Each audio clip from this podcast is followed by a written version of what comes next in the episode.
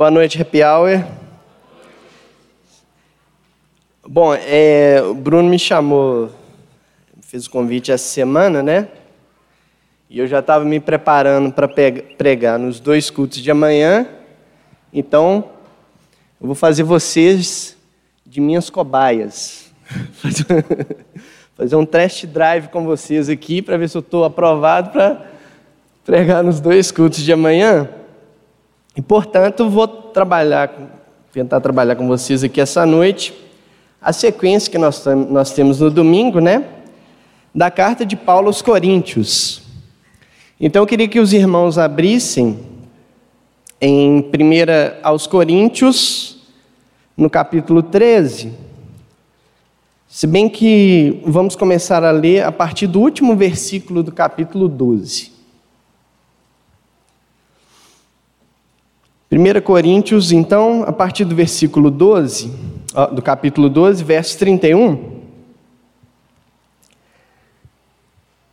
diz assim: Entretanto, procurai com zelo os melhores dons, e eu passo a mostrar-vos ainda um caminho sobremodo excelente. Ainda que eu fale a língua dos homens e dos anjos, se não tiver amor, serei como bronze que ressoa ou como símbolo que retine. Ainda que eu tenha o dom de profetizar e conheça todos os mistérios e toda a ciência, ainda que eu tenha tamanha fé a ponto de transportar montes, se não tiver amor, nada serei. E ainda que eu distribua todos os meus bens entre os pobres, e ainda que eu entregue o meu próprio corpo para ser queimado, se não tiver amor, nada disso me aproveitará. O amor é paciente, é benigno. O amor não se arde em ciúmes, não se ufana, não se ensoberbece, não conduz, é, não se conduz inconvenientemente, não procura os seus interesses, não se exaspera, não se ressente do mal, não se alegra com a injustiça, mas se regozija, mas regozija-se com a verdade. Tudo sofre, tudo crê, tudo espera, tudo suporta. O amor jamais acaba, mas havendo profecias, desaparecerão, havendo línguas, cessarão, havendo ciência, passará. Porque em parte conhecemos e em parte profetizamos. Quando, porém, vier o que é perfeito, então o que é em parte será aniquilado. Quando eu era menino, falava como menino, sentia como menino, pensava como menino. Quando cheguei a ser, a ser homem, desisti das coisas próprias de menino porque agora vemos como em espelho, obscuramente. Então veremos face a face. Agora conheço em parte, então conhecerei como também sou conhecido.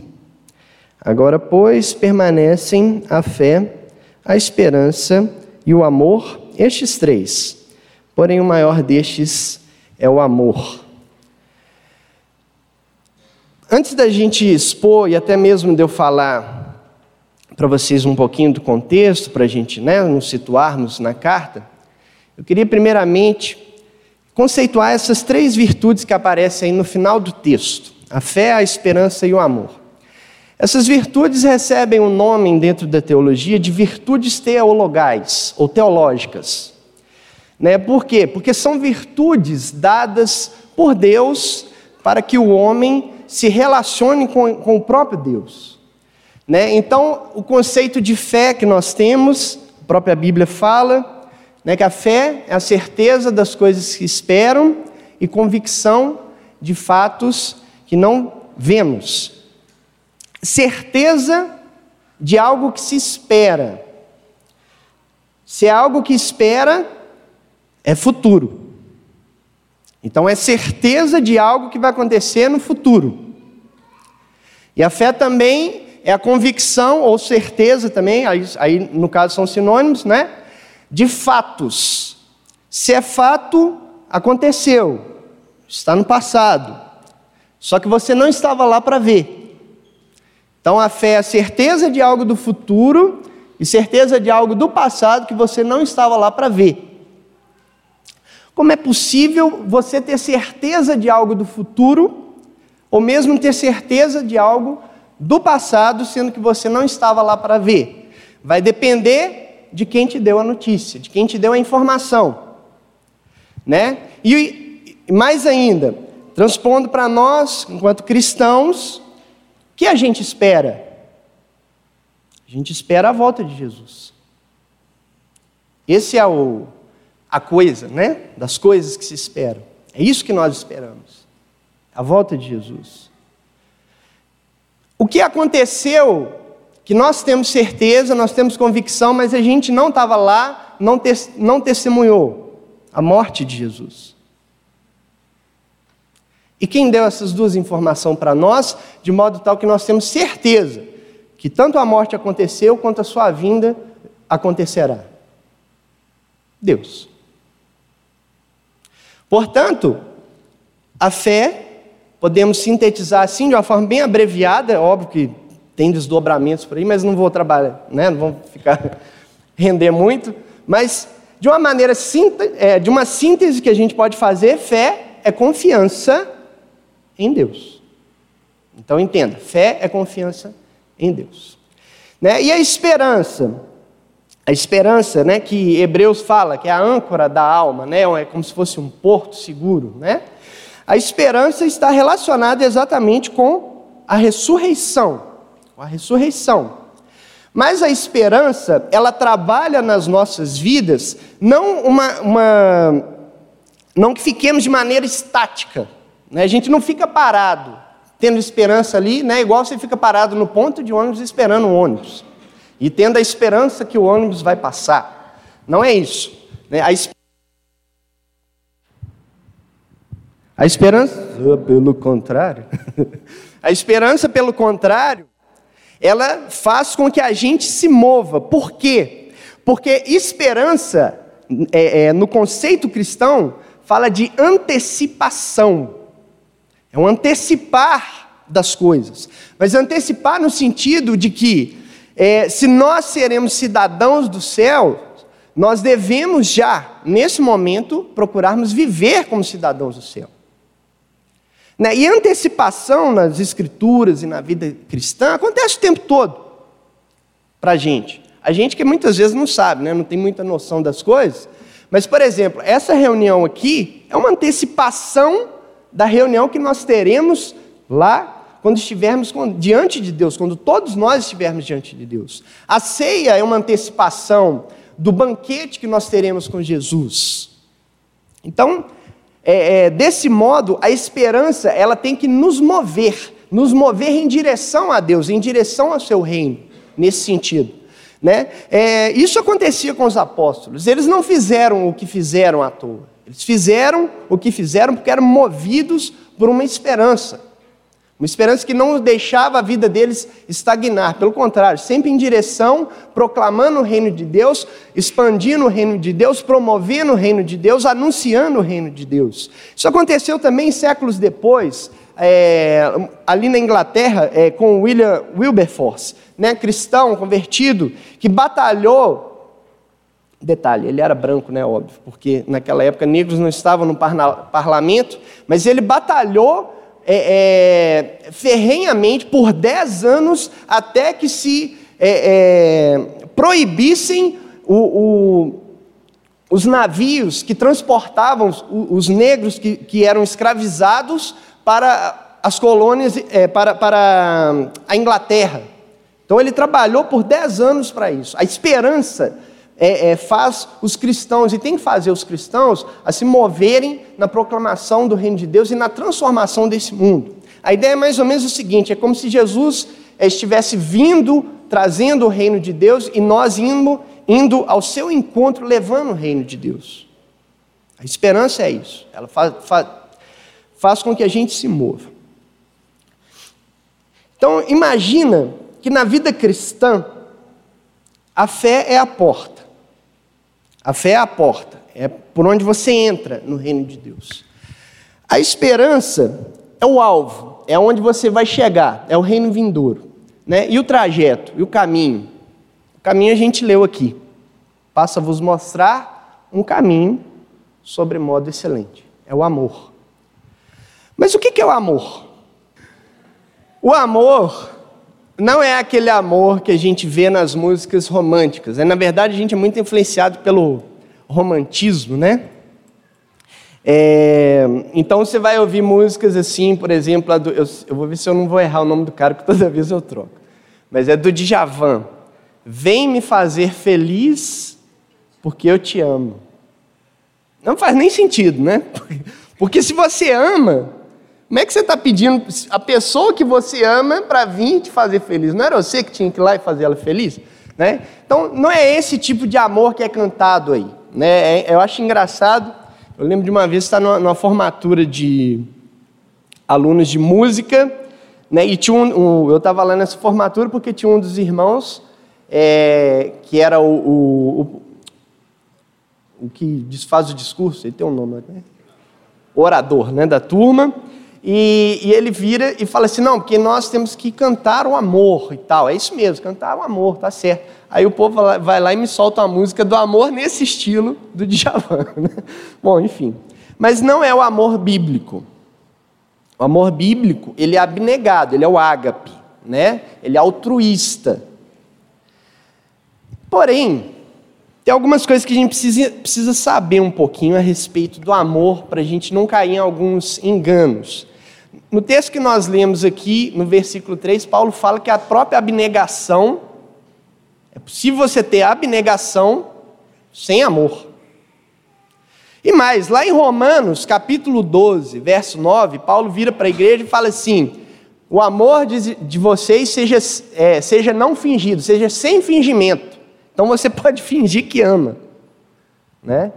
Então, o que, é o amor? O conceito de amor, ele estará lá é, em 1 João, capítulo 4, verso 10, nessas palavras: Nisto consiste o amor, não em que nós tenhamos amado a Deus, mas em que Ele nos amou e enviou seu Filho como propiciação pelos nossos pecados.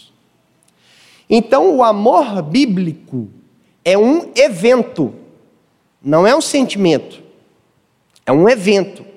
É um evento que Deus faz a nosso favor, em nossa direção.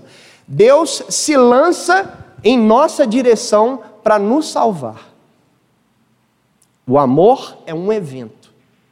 E é engraçado que João, logo em seguida, verso 11, fala assim: Se Deus nos amou dessa maneira, nós devemos nos amar uns aos outros.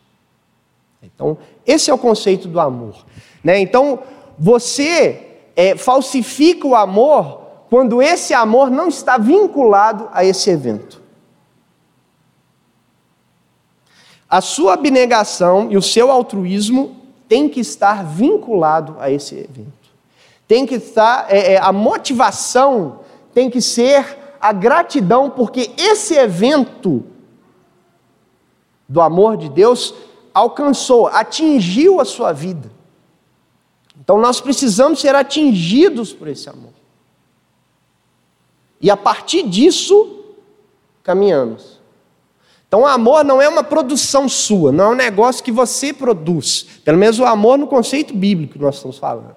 Não é um negócio que você produz, mas é algo que Deus fez por você, na sua e, e, e, e por ter feito por você, você caminha através dele. Né? E aí, a partir disso, a gente entra no texto tentando entender o momento aqui, né? Porque Paulo, ele está combatendo exatamente a falta de amor da igreja. A falta de amor na igreja gera muitos problemas.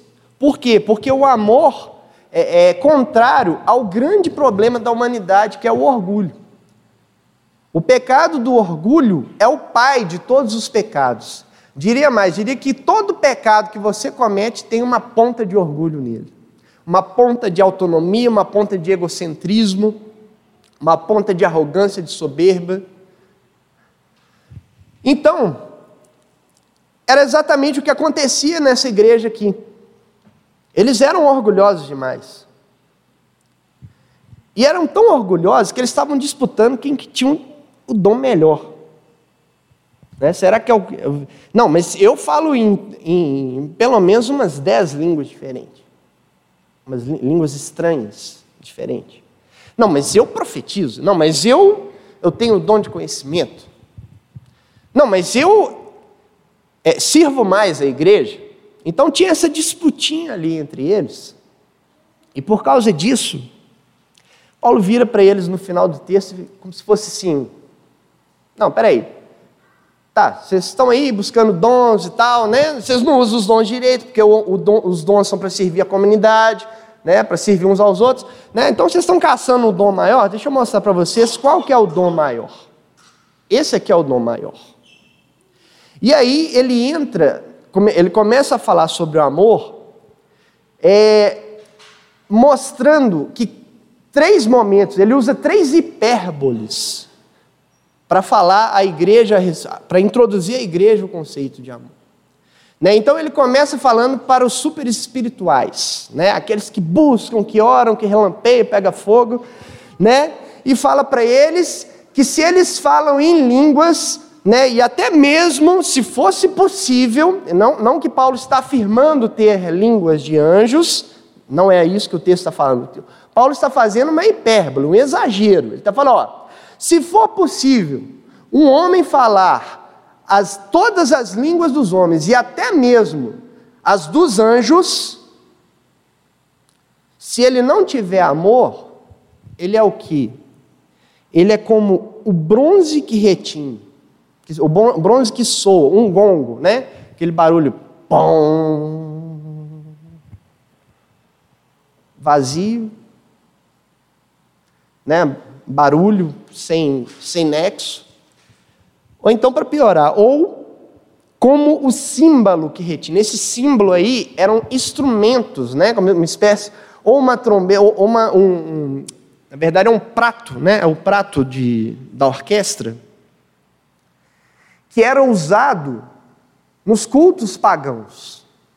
Então é como se Paulo falasse: olha, se não tiver amor, ou, ou você é um barulho chato e sem sentido e vazio, ou você só faz barulho igual acontece lá nos cultos pagãos. O seu falar em línguas vai se tornar isso, se você não tiver amor. A segunda hipérbole que ele faz, aí já é para os intelectuais da fé. Né, ainda que eu tenha o dom de profetizar, né, de trazer a mensagem de Deus, conheça todos os mistérios e toda a ciência. Então eu, eu, eu sei tudo aquilo que ninguém sabe e tudo aquilo que todo mundo sabe. E mais, eu tenho tamanha fé que sou capaz de mover as montanhas. Mas se eu tiver amor, se eu não tiver amor, nada serei. Diante dos homens, você ter muito conhecimento, saber falar bem, né? É, é, ter uma fé que parece que, que, que comove as pessoas ou que espante as pessoas, né? Parece uma coisa grande diante dos homens. Mas diante de Deus, não é nada sem amor. Pensa naquele texto que Jesus fala, né? As pessoas chegam falando para Jesus: Ah, em teu nome profetizei e tal. Nunca vos conheci. Nunca vos conheci. Por quê? Porque Jesus olha para aquelas pessoas e não se vê nelas, não vê o amor dele ali ó, pulsando na vida delas. A terceira hipérbole, aí já são para os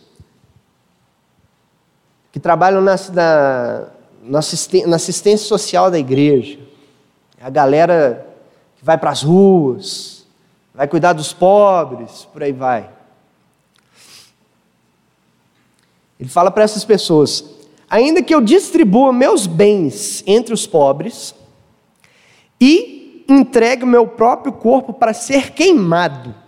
Ou seja, abnegação ao extremo, né? talvez semelhante ao Francisco de Assis, né? E até mesmo sacrifício extremo. A pior, o pior tipo de morte, né? Morrer na fogueira. Se eu não tiver amor, nada disso tem proveito. Não tem proveito. E a partir daí, então, Paulo começa, depois do confronto, ele começa a caracterizar o amor, né? Então ele fala: o amor é paciente, é benigno, o amor não arde em ciúmes, não se ufana, não se ensoberbece, não se conduz inconvenientemente, não procura os seus interesses, não se exaspera, não se ressente do mal, é, não se alegra com a injustiça, mas regozija-se com a verdade, tudo sofre, tudo crê, tudo espera, tudo suporta. O amor jamais acaba. Essa descrição das características do amor que tem que vir à tona nas nossas vidas, né? É, alguns autores até fazem paralelos com as características aqui com o, o, o fruto do Espírito. Né? Outros ainda é, falam que cada uma dessas características aqui vai combatendo cada tipo de pecado que foi manifesto na carta aos Coríntios até então, né, até esse momento aqui. Então, essas são as características que tem que pular para fora nas nossas vidas. Mas tem uma pessoa que tem todas elas: é Jesus. Então, o que Paulo está falando é que Cristo tem que ser formado na nossa vida de uma maneira tal que quando as pessoas olharem para nós, elas têm que olhar para nós e nos confundir com Ele. Elas têm que olhar para as nossas vidas e falar assim: olha, esse cara é muito diferente. Ele é muito diferente. O amor tem que vir à tona na nossa vida. Por quê? Porque essas três hipérboles aqui, elas trazem para nós a ideia de que sem amor, tudo é falso. A nossa vida cristã é falsa se não tiver amor. Não passe de uma reunião social se não tiver amor. Então, Jesus precisa ser formado em nós. Por quê? Porque olha só, o nosso momento aqui é um momento de transição. Nós estamos entre a primeira vinda de Cristo e a segunda vinda. Isso é um momento de transição. Nesse momento de transição em que nós, como igreja, temos a missão de proclamar o evangelho do reino, nós precisamos do auxílio de Deus para isso. E Deus vem em nosso auxílio com os dons. Os dons são dados para a edificação do corpo de Cristo, para que o corpo de Cristo cumpra a sua missão. Só que quando o amor vier, ele começa falando isso no verso 8. Havendo profecias, desaparecerão, havendo línguas, cessarão, havendo ciência, passará. Porque em parte conhecemos e em parte profetizamos. Quando, porém, vier o que é perfeito, então o que é em parte será aniquilado. Os dons, e a gente deve buscá-los, mas não como interesse próprio, sim para edificação do corpo, porém eles têm um aspecto temporário na vida da igreja. Quando Jesus se manifestar, quando ele vier, não haverá mais necessidade de profecia,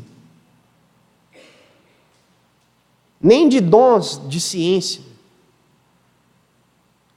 nem de línguas estranhas. Não terá essa necessidade.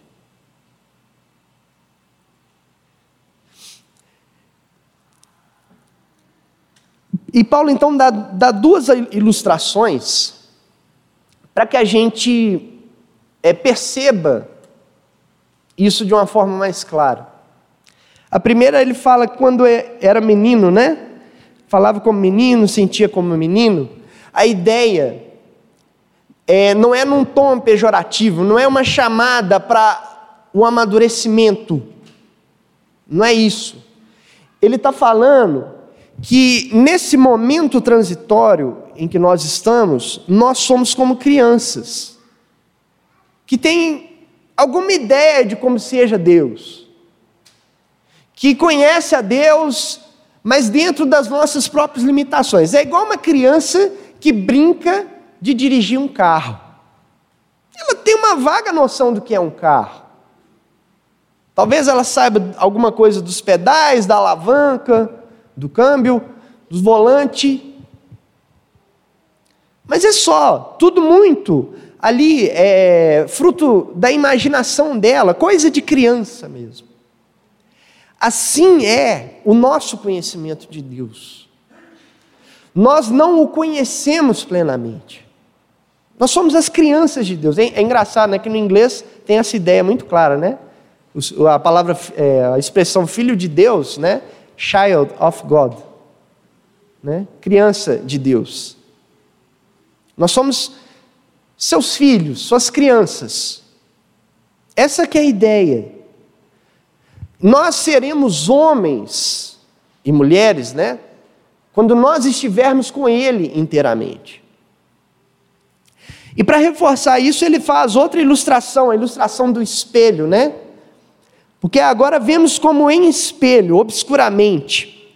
Então veremos face a face. Né? A ideia do espelho não é o nosso espelho moderno hoje. Né? É, a ideia de espelho aqui é, era um metal polido. É tipo isso aqui, é tipo você tentar ver o seu reflexo nesse metal aqui. Ou então, ali na lagoa da Pampulha, né? que ela é, é bem, né? você chega lá e tenta ver a sua imagem refletida, especialmente no momento que, a, que ela está ondulando ali.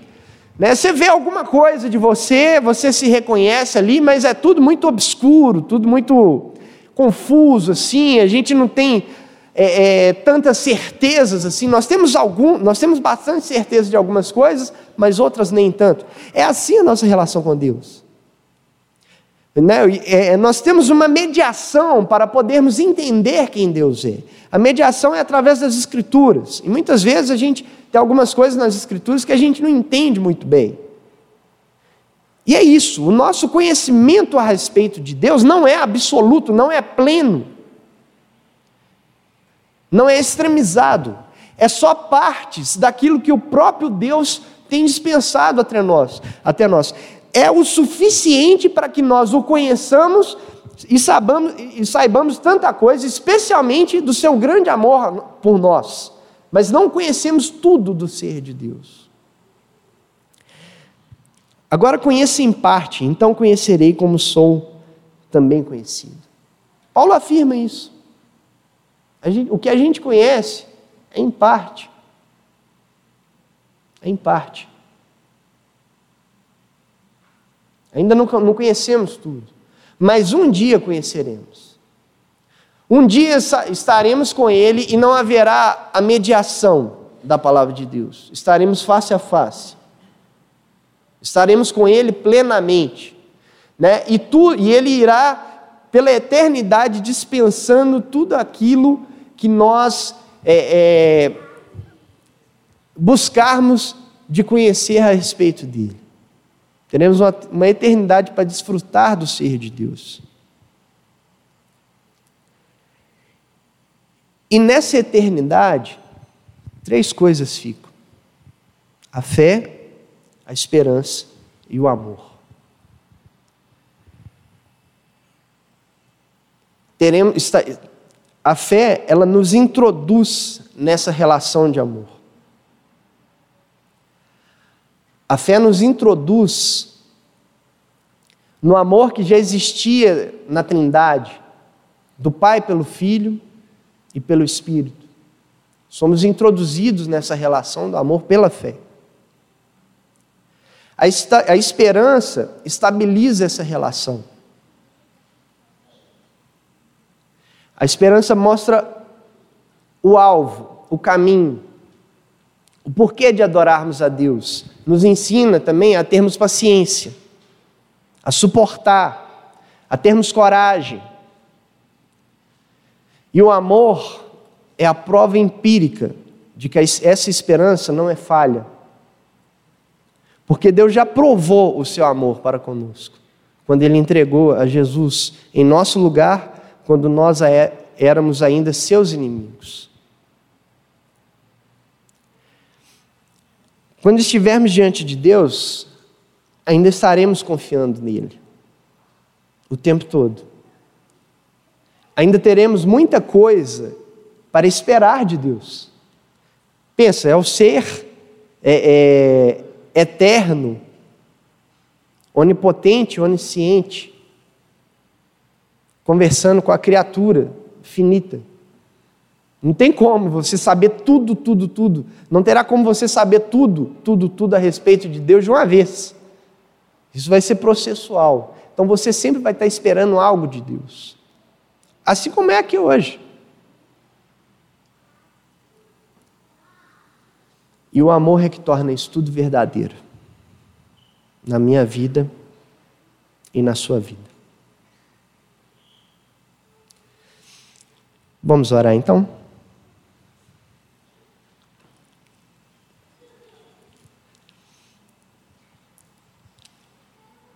Pai Celeste, te agradecemos, a Deus, por essa cruz que expressa o amor do Senhor para nós, que expressa o amor do Senhor nas nossas vidas. Te agradecemos, ó Deus, porque a tua bondade tem nos alcançado. A cruz é essa prova empírica desse amor do Senhor por nós. A cruz é a expressão do seu amor por nós. E nós pedimos ao Senhor que o Senhor nos atinja, Deus. Que a gente leve esse negócio a sério. Que da mesma forma em que o Senhor se lançou em nossa direção, o Senhor nos mova em direção uns aos outros. Para que a gente expresse esse amor do Senhor de forma comunitária. Pedimos a Deus que o Senhor sustente as nossas vidas nesse amor que é o seu caminho. Pedimos que o Senhor, ó Deus, renove-nos a fé, que estava lá desde o começo e também está presente a cada dia, quando nós cresce, e ela cresce quando nós crescemos em ações de graça. Pedimos a Deus que essa esperança, ó Deus, que nos sustenta, como nós cantamos aqui, que Tu és a esperança em nós, que essa esperança, ó Deus, faça com que nós movamos na construção do Teu reino aqui na terra não para mérito nosso, mas tão somente para a tua glória. Que a gente, como igreja, Deus, diminua e o Senhor cresça no nosso meio. Em nome de Jesus.